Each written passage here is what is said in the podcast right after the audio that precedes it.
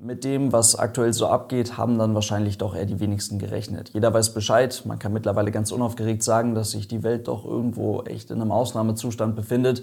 Auch wenn das vielleicht nicht unbedingt jeder wirklich wahrhaben möchte, weil bei ihm vor der Haustür gerade noch Klopapiermangel das größte Problem ist.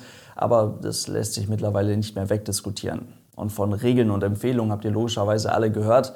Und auch, dass dieser Ausnahmezustand logischerweise auch in der Luftfahrt vorherrscht, in der weltweiten Luftfahrt vorherrscht, ist sicherlich für keinen von euch was Neues. Heute sortieren wir einfach mal ein bisschen die Meldungen der letzten Tage. Ich gebe euch einfach einen kleinen Überblick und erzähle euch mal, wie ich die Situation in den letzten Tagen mitbekommen habe. Und damit viel Spaß. Und damit hallo und ganz herzlich willkommen. Ich hoffe, es geht euch gut. Ich muss sagen, ich habe die Situation schon auch ganz ordentlich unterschätzt. Man kann mittlerweile tatsächlich beobachten, wie die weltweite Passagierfliegerei nicht Frachtfliegerei, Passagierfliegerei Stück für Stück immer und immer weiter heruntergefahren wird. Und das gab es in diesem Ausmaße mit diesen Zahlen so tatsächlich noch nie. Auch nicht, bei weitem nicht, nach dem 11. September 2001. Und das ist ein Punkt, den kann man sich vielleicht noch mal ganz kurz durch den Kopf gehen lassen, den kann man noch mal kurz sacken lassen, weil die meisten der größten Fluggesellschaften der Welt haben bis heute gut 90 Prozent oder noch mehr ihrer gesamten Flüge eingestellt. Die Anzahl der verbliebenen Verbindungen wird immer und immer weiter runtergefahren und die Fluggesellschaften haben in den letzten Tagen mehrere hundert Flugzeuge abgestellt. Dass sich heute zum fünften Mal der Germanwings Absturz jährt, das steht auf der Prioritätenliste auch nicht sonderlich weit oben. Vor einigen Wochen haben wir noch in regelmäßigen Abständen immer mal wieder über die Boeing 737 MAX gesprochen, die ja mittlerweile auch schon seit über einem Jahr gegroundet ist. Und das Flugzeug wurde von Boeing ja erst einmal weiter produziert wurde dann abgestellt, wurde auf verschiedene Standorte verteilt. Die Dinger wurden teilweise sogar auf dem Mitarbeiterparkplatz abgestellt und Boeing sah sich dann nach knapp 400 einfach vorproduzierten Flugzeugen gezwungen, die schon eingebremste 737 MAX-Produktion erst einmal komplett zu stoppen.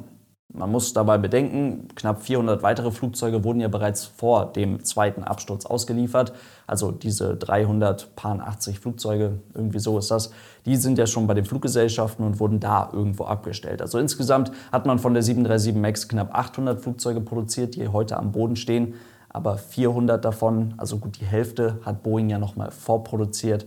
Das sind neue Maschinen, die noch nie ausgeliefert wurden. Die Produktion wurde dann also vor ein paar Wochen gestoppt. Zum einen natürlich, weil man sich hier richtig ordentlich viel Kapital in Form von in dieser Art und Weise ja nicht mal zugelassenen Passagierflugzeugen in den Garten gestellt hat.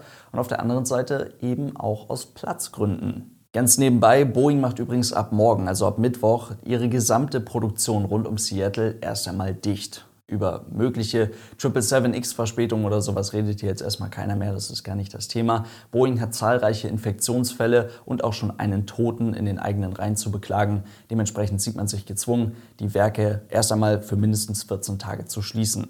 Aber weiter am Text. Diese 737 MAX-Dimension, die behalten wir mal ganz kurz im Hinterkopf. Jetzt müssen wir nur auf die größte Fluggesellschaft der Welt nach Flottengröße schauen. Und das ist demnach American Airlines. Die haben 949 Flugzeuge auf dem Hof stehen, davon ziemlich genau 150 Langstreckenmaschinen. Und in etwa die Hälfte dieser Maschinen ist mittlerweile schon längerfristig abgestellt. Die aktuellen Planungen für die nächsten Tage sehen bereits vor, etwa 135 dieser 150 Langstreckenmaschinen längerfristig zu parken. Und von da an wird die Fluggesellschaft tatsächlich erst einmal nur noch drei Langstreckenziele anfliegen. Inlandsflüge sollen um 30 Prozent, zumindest laut aktuellem Stand, um 30 Prozent reduziert werden. Die Boeing 767, die man eigentlich, davon hat man noch gut 15 Stück in der Flotte, die man eigentlich bis nächstes Jahr behalten wollte, die haut man jetzt schon aus der Flotte raus. Und auch die Boeing 757, die tatsächlich noch bis 2025 hätte bleiben sollen, wird die Flotte jetzt wahrscheinlich bereits in den nächsten Monaten oder zumindest dann bis 2021 verlassen. Man hat einfach aktuell keinen Bedarf für diese Maschinen. Ganz wichtig, das ist halt wirklich nur der aktuelle Stand. Also es sind gerade die aktuellsten Zahlen, die man von American Airlines bekommen kann. Jetzt kommt es natürlich darauf an, wie sich das Coronavirus weiter in den Vereinigten Staaten entwickelt. So wie man das gestern noch in der Tagesschau hören konnte, verdoppelt sich die Anzahl der Infizierten in den USA alle zwei Tage. Was nicht zuletzt natürlich auch daran liegt, dass jetzt deutlich mehr auch mit einem jetzt zugelassenen Schnelltest getestet wird. Aber nichtsdestotrotz, diese Zahlen, da sollte man nicht so super viel drauf geben. Es kann gut sein, dass gerade der Inlandsverkehr in den Vereinigten Staaten in den nächsten Tagen noch richtig massiv zusammenbrechen wird. Und wir schauen mal weiter auf die zweitgrößte Fluggesellschaft nach Flottengröße. Das ist Delta Airlines, also die nächstgrößere amerikanische Fluggesellschaft. Auch Delta Airlines fliegt mit über 900 Flugzeugen in der Flotte durch die Gegend, hat davon mittlerweile schon über 200 längerfristig geparkt. Dafür nutzt man mittlerweile auch eine Piste und zwei Taxiways, also zwei Rollwege am eigenen Drehkreuz am größten Verkehrsflughafen der Welt in Atlanta. Und die Planung für die nächsten Tage sehen bereits das Einmotten von über 600 Flugzeugen vor, also von gut zwei Dritteln der Delta Airlines Flotte. Und auch das kann logischerweise alles noch in naher Zukunft ausgeweitet werden. Und schon sieht diese ganze 737 MAX-Nummer irgendwie so ein bisschen kleiner aus, oder nicht? Aerotelegraph hat gerade vor ein paar Tagen einen ziemlich interessanten Artikel veröffentlicht, der einen ganz guten Denkanstoß gegeben hat. Liebe Grüße gehen an der Stelle raus. Da ging es darum, welche Fläche eigentlich durch ein geparktes Flugzeug belegt wird. Werden die Flugzeuge einfach ganz normal nebeneinander abgestellt, dann errechnet sich die Fläche, die durch ein solches Flugzeug belegt wird, natürlich ganz einfach durch Länge der Maschine mal Breite bzw. Spannweite des Flugzeuges. Und wenn man dann einfach mal ein paar Flugzeugtypen durchgeht, dann kommt man bei so einem Airbus A320 schon mal direkt auf 1300 Quadratmeter für ein Flugzeug. Ein Airbus A330-300 belegt gut 3800 Quadratmeter, eine Boeing 747-8 etwa 5200 Quadratmeter und bei einem Airbus A380 mit knapp 80 Metern Spannweite kommt man dann auf etwa 5800 Quadratmeter. Tja, und ich glaube, an dieser Stelle ist es Zeit für einen Galileo-Vergleich. So ein Fußballfeld, das bietet meist etwas mehr als 7000 Quadratmeter Fläche. Also da braucht man schon einige Fußballfelder, um all diese Flugzeuge zu parken. Und damit gehen wir mal aus den USA heraus und schauen hier in den deutschsprachigen Raum. Dort ist die größte Nummer logischerweise die Lufthansa Group. Die fliegt normalerweise mit 755 Flugzeugen durch die Gegend. Diese Flugzeuge verteilen sich auf verschiedene Fluggesellschaften in Deutschland, Schweiz, Österreich, Belgien und mit Air Dolomiti tatsächlich auch auf Italien. Laut eigener Aussage der Lufthansa Group auf ihren News-Kanälen wurden mittlerweile gut 700 dieser Flugzeuge aus dem Dienst genommen. Portale wie beispielsweise planespotters.net verifizieren gut die Hälfte aller Flugzeuge der Lufthansa Group als längerfristig abgestellt, als längerfristig geparkt. Viele Flugzeuge der Europaflotte, also viele Maschinen der A320-Familie aus der Lufthansa Group, wurden mittlerweile an irgendwelchen Lufthansa-Technikstandorten, beispielsweise in Sofia, abgestellt oder auch am Berliner Hauptstadtflughafen welcher nach der Air Berlin-Pleite nun zum zweiten Mal ein Parkplatz geworden ist für viele Flugzeuge einer bestimmten Fluggesellschaft. Ganz ähnlich wie auch am größten Flughafen der Welt, am Drehkreuz der Delta Airlines, hat mittlerweile übrigens auch der Frankfurter Flughafen eine Piste zu einem Parkplatz gemacht. In diesem Fall ist das die kürzeste Bahn des Frankfurter Flughafens, die 25 rechts bzw. die 07 links, die sogenannte Nordwestbahn. Das ist mittlerweile seit zwei Tagen ein Parkplatz. Am Münchner Flughafen werden derweil alle Langstrecken der Lufthansa eingestellt. Das fährt man alles komplett auf Null. Interkontinentale Verbindungen der Lufthansa wird es nur noch von Frankfurt aus geben und die Ziele kann man auch an zwei Händen abzählen. Das ist wirklich alles reduziert aufs absolute Minimum. Gleichzeitig lief hierzulande bis gestern eine Rückholaktion. Eine Rückholaktion, die man so wahrscheinlich eher selten sieht. Das Auswärtige Amt hat die Aufgabe, die Deutschen, die im Ausland feststecken, wieder nach Hause zu holen. Und nach eigener Aussage waren das bis vor kurzem knapp 200.000 Menschen, die man da wieder nach Hause holen musste. Mittlerweile hat man gut 120.000 dieser Menschen wieder nach Hause geholt.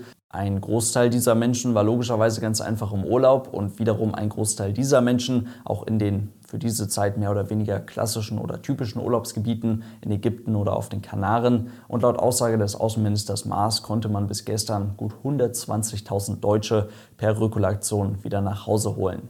Mit 120.000 Menschen kann man übrigens gut 700 Airbus A320 füllen. Für diese Rückholaktion hat die Regierung in den letzten Tagen zahlreiche Flugzeuge von verschiedenen deutschen Fluggesellschaften gechartert, hat die Dinger dann in die entsprechenden Urlaubsgebiete geschickt, um die Leute nach Hause zu holen. Zusätzlich dazu haben natürlich alle deutschen Fluggesellschaften mit einem aktiven Krisenstab ihre Flugpläne tagesaktuell angepasst. Teilweise wurden Flugziele bedient, die man normalerweise gar nicht anfliegt, beziehungsweise eventuell dann auch mit einem anderen Flugzeugtypen bedient.